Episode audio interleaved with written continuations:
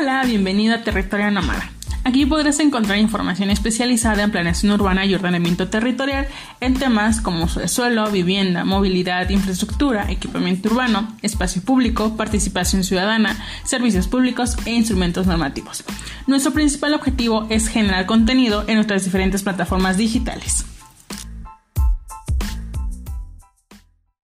Bienvenidos a un episodio más de Territorio Nómada. En esta ocasión nos acompaña la colega Laura Olivia Carrillo Martínez. Ella es licenciada en Planeación Territorial y tiene una maestría en Ciencias y Artes para el Diseño por la Universidad Autónoma Metropolitana Unidad Xochimilco. Ella es investigadora en el Programa Universitario de Estudios Metropolitanos PUEM y recientemente es integrante del Directorio Técnico del Instituto de Planeación Democrática y Prospectiva de la Ciudad de México. Bienvenida Laura, ¿cómo estás el día de hoy? Hola Karen, Mónica, buenas tardes. Eh, bien, bien, muchas gracias. Ay, nos da muchísimo gusto que nos acompañes, Laura.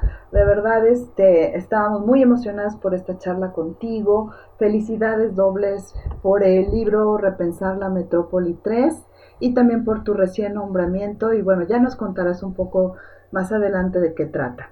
Este, Laura, pues bienvenida. ¿Cómo te encuentras? Muy bien, muy bien. Pues muy contenta de estar acá con ustedes y, ser partícipe del proyecto tan importante que tienen. Ah, felicidades a ambas. No, pues muchas gracias. Gracias por este sumarte a este granito de arena. Oye, Laura, parece podemos empezar que nos cuentes dónde, dónde se ubica el programa universitario de estudios metropolitanos y de qué se trata, qué hacen ahí.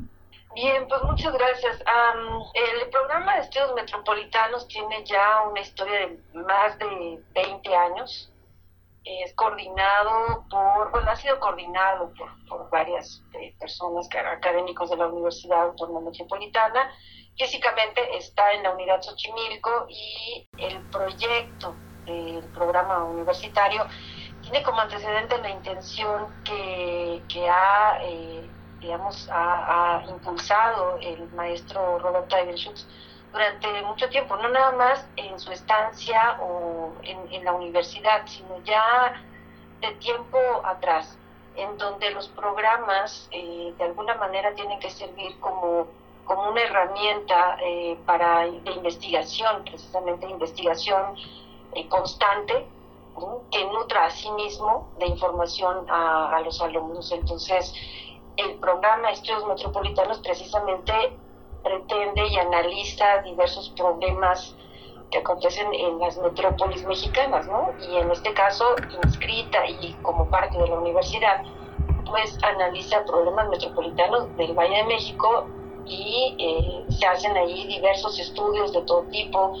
pues básicamente de nacionales y también de alguna manera con los seminarios precisamente de repensar la metrópoli se ha eh, impulsado la investigación y, memorias de eventos como estos. Claro, y bueno, ya que este, mencionas los seminarios de Repensar la Metrópoli, cuéntanos, ¿cuántos seminarios llevan y de qué se tratan estos seminarios? Estos seminarios llevamos hasta el momento tres, no tienen una secuencia eh, anual, no, son seminarios que se organicen cada año ni cada dos años, sencillamente se organizan en periodos diversos dependiendo de las problemáticas y dependiendo de las condiciones que tengamos. El primer seminario se organizó en, en el 2005 y en ese seminario precisamente cuando se organiza la intención era eh, plantear que estábamos viviendo en una metrópoli tan compleja, tan importante y en donde todo tiene relevancia, ¿no? En la metrópoli se toman decisiones, existe una dinámica económica distinta al resto de las ciudades del país, eh, tenemos una metrópoli en donde concentra la mayor población, en donde hay una infinidad de tecnologías y conocimientos que de alguna manera determinan mucho eh, el comportamiento a nivel nacional. Entonces, en ese momento era importante llevar a discusión el tema metropolitano y como parte del programa el, profesor Eben Schutz lo impulsó y llevó a cabo este primer seminario. Fue muy importante. No tengo en este momento un, recuerdo muy claro del evento, pero sí les puedo decir que hubo en ese entonces casi 300 invitados En él participó en aquel momento Jordi Borja, Carlos de Matos y algunos otros, ¿no? Que estuvieron durante casi unas semanas, si no mal recuerdo, en el seminario. Y pues, el segundo seminario precisamente se hace casi a ocho años de distancia y estábamos en un, en un entorno a nivel nacional muy importante porque eh, si bien eh, se estaba todavía discutiendo el tema metropolitano y las políticas no coincidían precisamente con los enfoques que, se tenían desde la academia y desde la sociedad misma sobre los problemas que, ocurrían en la metrópoli. Entonces eh, se estaba impulsando en ese momento el tema, llevar el tema metropolitano a nuestra legislación. Y había que ponerlo nuevamente a discusión. Y entonces algo que es muy eh, importante y que se ha, prevalecido en el programa metropolitano es eh, la incorporación y el apoyo de las unidades de la Universidad Autónoma Metropolitana. Entonces se invitan a diversos investigadores de todas las unidades a que colaboren, a que participen en el comité organizador y pues se llevan a cabo diversas mesas de discusión tuvimos una semana en aquel entonces, estamos hablando del 2013, tuvimos una semana de mes, diversas mesas de discusión, estuvo muy interesante y de ellas se derivaron diversas memorias en donde se, se inscriben prácticamente dos tomos, de, los dos tomos de, esas memorias, y bueno, los tenemos también para, para quien guste consultarlos de manera digital o física, están a su disposición en el acervo que tiene el programa Estudios Metropolitanos. Y bueno, ya más eh, recientemente, ya hace unos pocos años, en el 2017, se hizo el tercer eh, seminario Repensar la Metrópoli. Si bien recuerdan, eh, Karen y Mónica, tuvimos un, un sismo en aquel entonces y entonces veíamos que era importantísimo poner en, en, la mesa de discusión el tema de la vivienda en la metrópoli. O la vivienda también como resultado de la expulsión de todo lo que acontece en una metrópoli. Entonces necesitábamos discutir qué estaba pasando con la vivienda, cuáles eran los temas de financiamiento, cuáles eran las políticas públicas, qué estaba sucediendo. Y más allá de esto, era qué estaba pasando entre la sociedad con respecto a los problemas que tenían con su vivienda. Entonces se hizo nuevamente una convocatoria abierta, tuvimos más de 500 asistentes, fue muy interesante y sobre todo muy enriquecedor para todos, yo creo, ¿no? No nada más para el ámbito académico, sino para todos los alumnos, la sociedad, eh, en fin, ¿no? Y bueno, por supuesto que en este también se invitó a que participaran investigadores de todas las unidades y se invitaron a algunos representantes de la administración pública. Eh, estuvo, por ejemplo, el secretario de SEDATU, estuvieron algunos otros dando su punto de vista con respecto al problema de la vivienda y algo muy, muy, muy rico, por lo menos en este seminario, en este último, fue que se hizo un manifiesto un manifiesto en donde dimos cuenta de lo que veíamos como resultado, no nada más de, los problemas que veíamos cotidianamente, sino también del resultado de las discusiones que tuvimos durante una semana del seminario y ese manifiesto se entregó al secretario de, de Senato, al maestro Román Meyer, y, y bueno, de otras muchas cosas que sucedieron en ese seminario. Sí, por supuesto. Fíjate que, bueno, yo estuve en él y lo recuerdo muy gratamente, un evento espectacular, muy bien organizado, en la Rectoría General de la Universidad Autónoma Metropolitana. Y algo que me pareció que llama mucho la atención, Laura, no sé si coincidas, pues que había muchos este, organizaciones, colectivos y profesionales como yo que iban de, en carácter personal a presentar sus trabajos. Y yo creo que repensar la metrópoli es un lugar que abre las puertas a todos. Así es, así es, efectivamente, es, es algo, eh, es algo que, hemos intentado hacer. De que se inició este seminario, eh, ha tenido como, como uno de los principios fundamentales es la apertura de, de las mesas de discusión que tal vez en un principio no teníamos tanta participación de organizaciones sociales, pero en este último precisamente colaboraron diversos investigadores de manera individual y en colectivo y eso enriqueció muchísimo más las mesas de trabajo.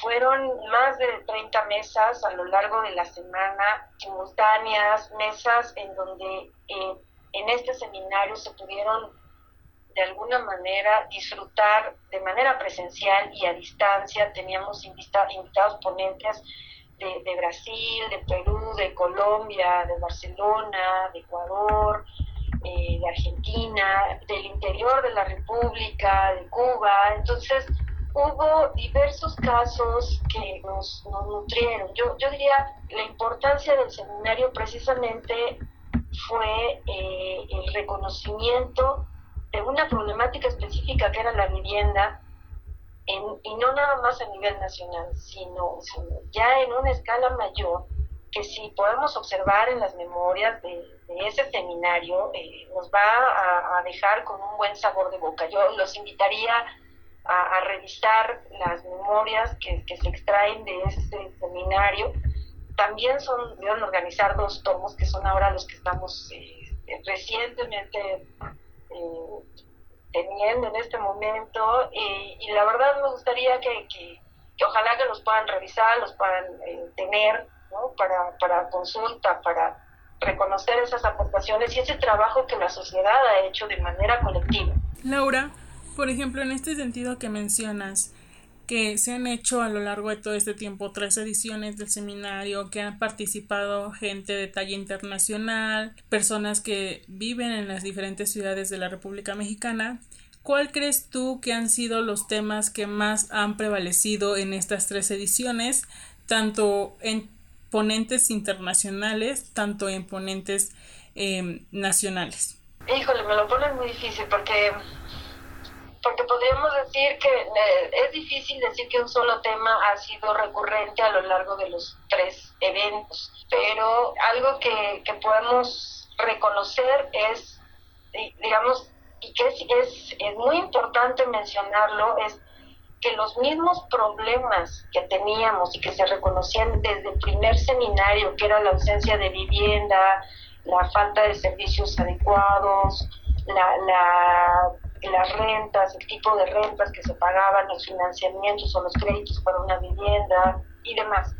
Lo que, lo que ocurre en nuestras, en nuestras metrópolis son los mismos problemas que hemos estado eh, observando a lo largo de todos estos eh, seminarios. La diferencia me parece que, que hay es que desde, por ejemplo, ¿no? en este momento se me viene a la mente eh, desde, desde el tema del suelo, el avance que se ha tenido a lo largo de los tres seminarios es importante porque hemos profundizado y desarrollado de alguna manera instrumentos que nos permiten atender problemas en la metrópoli. Entonces, en el primer seminario se reconocían problemas, en el, problemas de esta naturaleza, en el segundo seminario se recogen estos problemas, pero se lleva a una discusión ya más propositiva con, instrumentos de todo tipo. Y, es importante, de verdad, que puedan ojalá leer las memorias. Y en este último seminario lo que se dice es, bueno, de todos esos instrumentos que tenemos y que podemos echar mano para, para de alguna manera modificar las condiciones de nuestras metrópolis, están bien, pero no funcionan porque todavía no tenemos unas políticas públicas que los reconozcan. ¿no? Hay, hay instrumentos que no permiten la, la aplicación directa. ¿no? Entonces, había una discusión muy fuerte sobre, por ejemplo, el tema de la participación ciudadana, los limitantes que tiene, hasta dónde pueden llegar, porque eh, no se les reconoce totalmente o hay, hay unas políticas públicas y programas que son demasiado cortos para las necesidades que tenemos. En fin, eh, las discusiones han tenido una evolución muy importante que podemos seguir a lo largo de las mesas de discusión que se están dando en los seminarios. Yo, yo eh, pienso que, en el siguiente seminario, esperemos que sea muy pronto, eh, las discusiones van a ser ya más hacia otro nivel, eh, más propositivas y de acción, eh, pienso, se me ocurre en este momento, pero, pero ha tenido una evolución muy importante el seminario. Por ejemplo, Laura, en este sentido, nos has comentado que justamente ha habido una evolución nos hablaste de varios temas que se repiten, como por ejemplo la vivienda, los créditos que se dan para la adquisición de la vivienda, el suelo, que primero se presentó como tal vez una problemática en el seminario, después se hicieron propuestas y después en el siguiente edición se presentaron tal vez soluciones y en este siguiente eh, seminario que se venga a futuro ya se muestra otro tipo de debate en las mesas, ¿no? Pero por ejemplo, si bien las condiciones de cada ciudad y de cada región y de cada país son muy diferentes a las que vivimos en la Ciudad de México, por ejemplo, y las condiciones en las que se accede a una vivienda son también muy diferentes, ¿cuál crees tú que sea como el problema medular desde tu experiencia también como profesional y de tu experiencia adquirida en tus conocimientos que genera que estos problemas se repliquen en tanto a nivel nacional como a nivel de otros países, conociendo que las políticas públicas son deficientes en algunos casos. Sí, eh, de alguna manera no, no nos alejamos mucho de lo que ocurre en, otros países, lo, que lo que ocurre en la metrópoli por ejemplo, el Valle de México ocurre en otras metrópolis a nivel nacional e internacional. Me parece que de, alguna manera todos los que han colaborado en repensar la metrópoli en cualquiera de las tres versiones han experimentado que hay un limitante muy importante en las políticas públicas. Se reconocen los problemas, cada uno de los problemas, no se reconocen de alguna manera los problemas como integrales. Ese es un problema fundamental. Se reconocen y se atienden o han atendido históricamente de manera sectorial. Y eso es un grave problema. No podemos desprender al ordenamiento territorial de eh, dividirlo en dos patas, ¿no? lo urbano y lo ambiental. Habría que entenderlo de manera integral y entender que lo que ocurre precisamente en un territorio para el ordenamiento son un sinfín de problemas que funcionan integrales sistemáticamente y que si falta una pata o falta vivienda, va a repercutir en el suelo, en los precios, en los créditos, en un, mecanismo de, poblamiento, de proceso de poblamiento que va a ser eh, paralelo a lo, que, a lo que debería de ser, pero que nos va a llevar hacia un modelo de, ciudad que tal vez no queremos, pero que es una alternativa social. Entonces, me parece que ese es uno de los problemas que se ha discutido recurrentemente en los seminarios y que desde mi experiencia profesional lo hemos visto, es ver la vivienda, el equipamiento de manera separada, ver eh, los problemas de la economía, ¿no? dividimos economía formal, economía informal, dividimos cuando en realidad es una economía funcionan eh, de una manera semejante, paralela.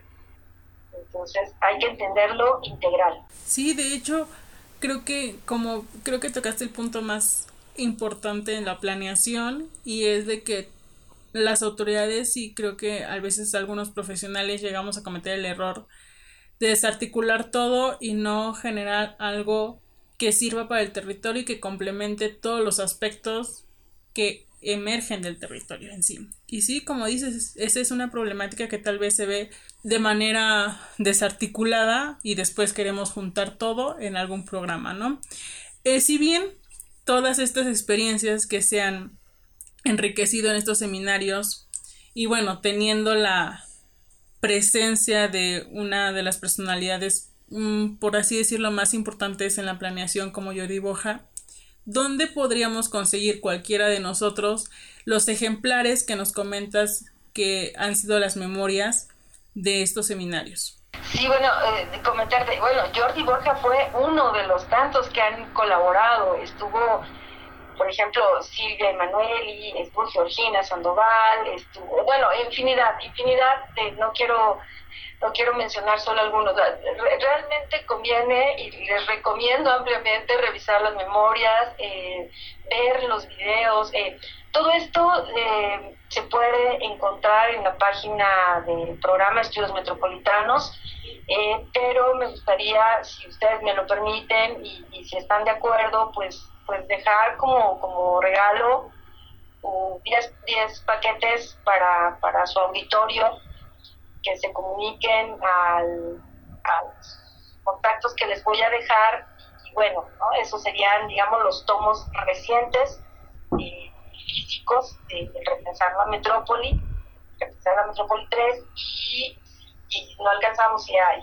instantes podemos enviar también las memorias de Repensar la Metrópoli 2 eh, a la información que les voy a proporcionar. Ah, no, pues padrísimo, Laura. Muchísimas gracias. Seguramente habrá muchas personas interesadas en, consultarlos. No, definitivamente yo creo que no nos alcanzaría la charla para mencionar a todas las personalidades que han este, contribuido en este, en este gran, en estos tres seminarios, ¿no? Y, y bueno, tanto nacionales como internacionales como bien dices, no solamente Johnny Borja, por ejemplo, ahorita se me viene a la mente Pedro Pires, que me parece también este increíble, pero hay muchos más, ¿no? Este, bueno, y ustedes sabemos que detrás de esto hay un gran equipo, ¿no? O sea, ¿te gustaría hablar un poco de, del equipo que organiza todo esto? ¿Cómo, cómo lo coordinan? ¿Cómo, ¿Cómo empieza a surgir un poco hablar del equipo PUEN? Sí, pues es eh, el, programa eh, tiene un fundador que no ha quitado el dedo del renglón en ningún momento y que es el maestro Roberto Ibenchuk, que siempre ha, creído que, ha considerado que es muy importante la, eh, la formación académica y profesional como sociedad de cada uno de los que de alguna manera fuimos sus alumnos y, no nada más sus alumnos, sino la sociedad en general está muy preocupada por lo que, por lo que sucede en nuestra sociedad. Entonces, él, él impulsó el programa Estudios Metropolitanos, como mencioné en un principio hace más de 20 años, y desde sus orígenes ha contemplado que el programa sea un un espacio en donde se crean, eh, se crea información y además se difunda. Esta, ese es uno de los principios que él ha, tenido y, con esa intención surgen los seminarios y otros más, otros proyectos adicionales más. Pero también bajo, bajo ese, ese planteamiento es que se hacen las memorias, para que todos podamos tener acceso a toda la información que se tiene. En el programa han, colaborado diversos académicos o hasta hoy funcionarios, ¿no? alumnos no nada más de la carrera de asentamientos humanos, sino también de planeación territorial, algunos economistas, en fin. Por el programa han transcurrido diversas personalidades que muy importantes, bueno, ustedes también, ¿no? que fueron, eh, son colegas que de alguna manera tuvieron alguna relación con el programa y bueno, cada uno pues ha seguido el camino y entonces el programa cuando se hacen y organizan estos seminarios pues trabajamos casi un año, ¿no? Casi un año antes organizando el seminario, invitando, difundiendo, eh, organizando todas las, las, ponencias, damos un tiempo considerable porque pues tampoco se puede tener ¿no? en, tan poco tiempo.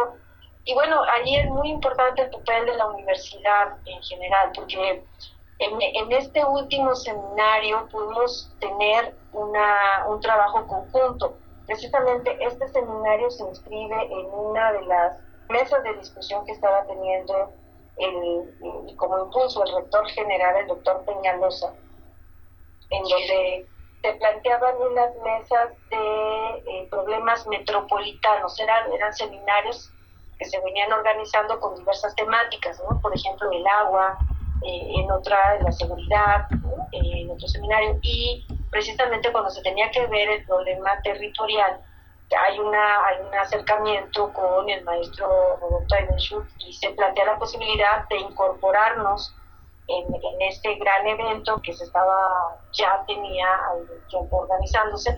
Y bueno, es allí como surge el, tercer seminario, que además era foros metropolitanos, eh, Cátedra Luis, Luis Miquel y eh, Repensar la Metrópoli. Era una conjunción de, factores que llevó hacia el tercer seminario y bueno, el apoyo eh, incondicional total de la Rectoría General, de todo el equipo del doctor Peñalosa, es, fue impresionante, impresionante de verdad. Y hasta el día de hoy, con las publicaciones, han, hemos seguido colaborando y ha sido un gran equipo entre el doctor Peñalosa, su equipo y el, el equipo del programa de estudios metropolitanos.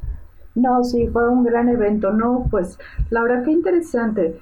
Bueno, ya sabemos que estamos en pandemia y que pues ahorita los eventos la mayoría son virtuales, pero ¿ya tienen pensado un cuarto seminario o están como un poco esperando a que esto un poco avance? ¿Cómo, cómo es la decisión de ustedes ante este escenario tan difícil que tenemos todos?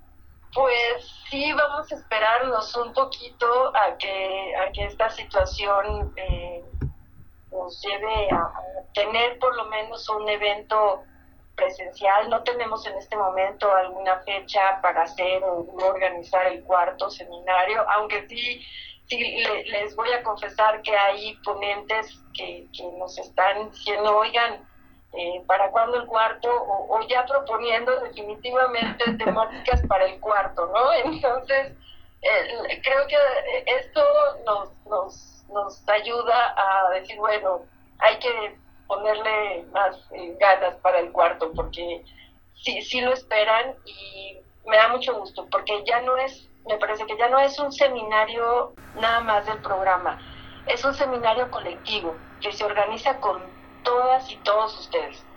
Por supuesto, no, sí. Fíjate que acabo de ver que Flaxo este, Ecuador comparte las publicaciones con todo gusto y bueno, pues todo el mundo replica eh, pues los resultados y pues bueno, nuevamente felicidades para ti, para el arquitecto Schutz y para todo el equipo del POEM. La verdad que este, se han consolidado en estos eventos, ¿no? Muchas felicidades, Laura.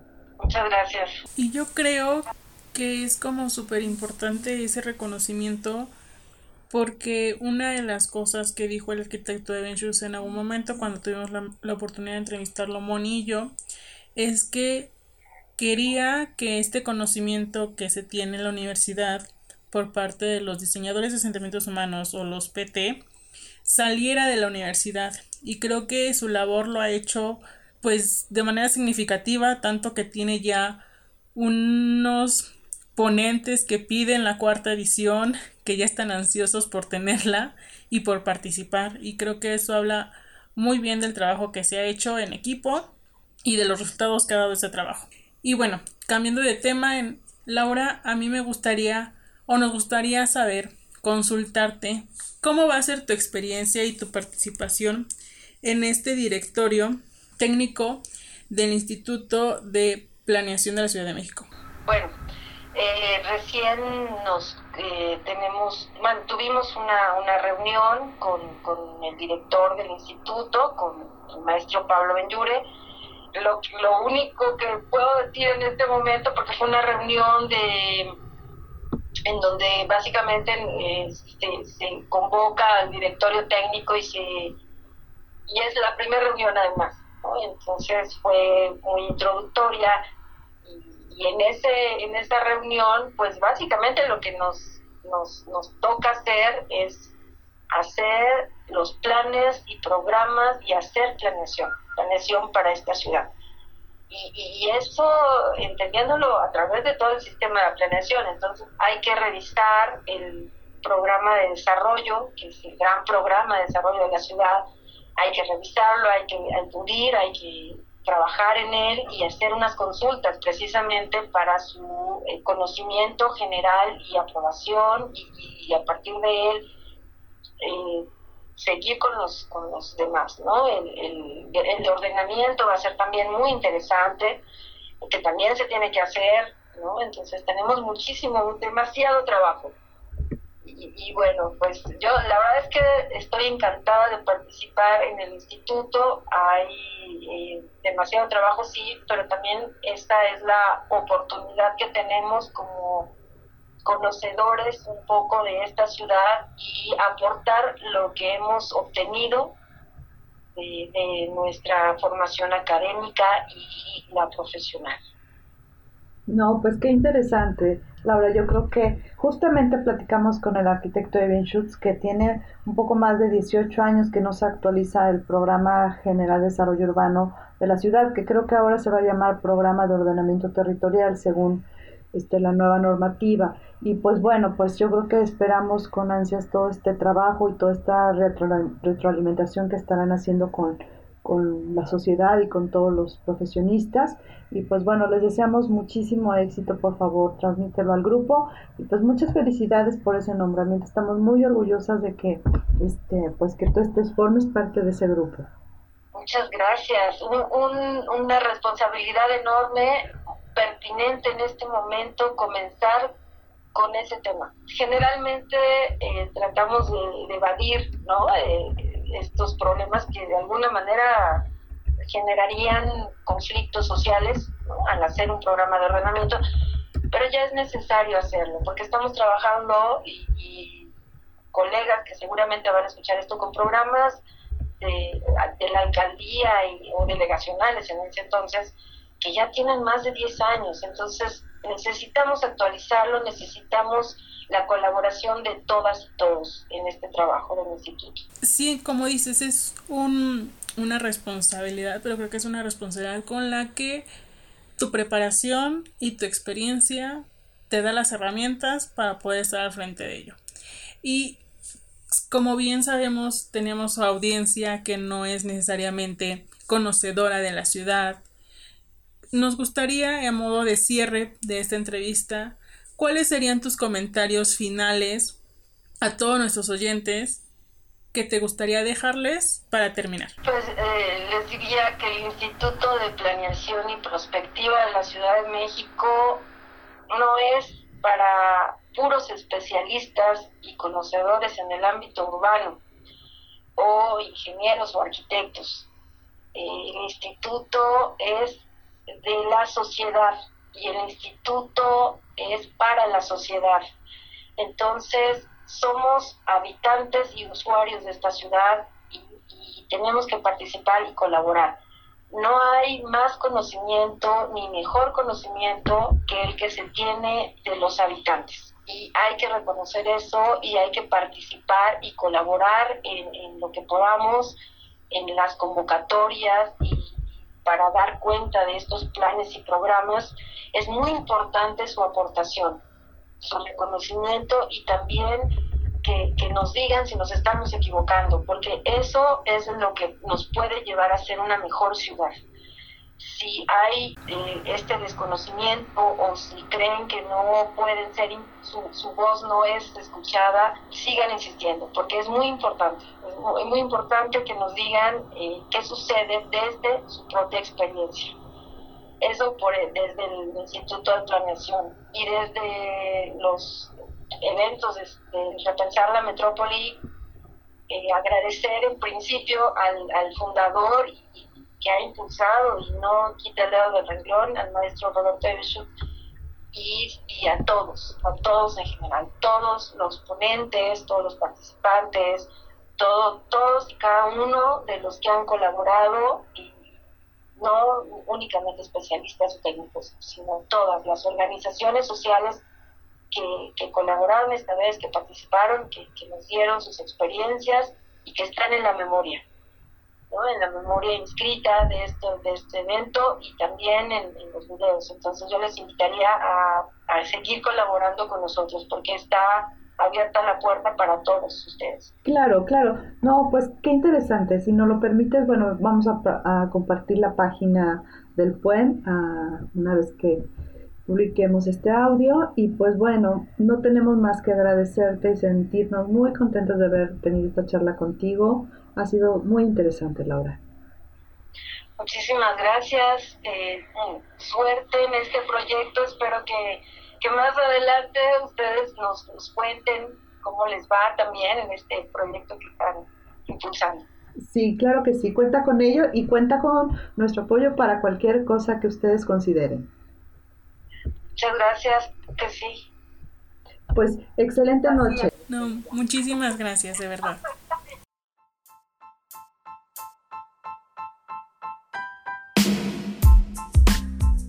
Amigos, muchísimas gracias por escuchar un episodio más de Territorio Nómada. Esperamos que lo hayan disfrutado tanto como nosotras. Nos vemos la siguiente semana. Bye.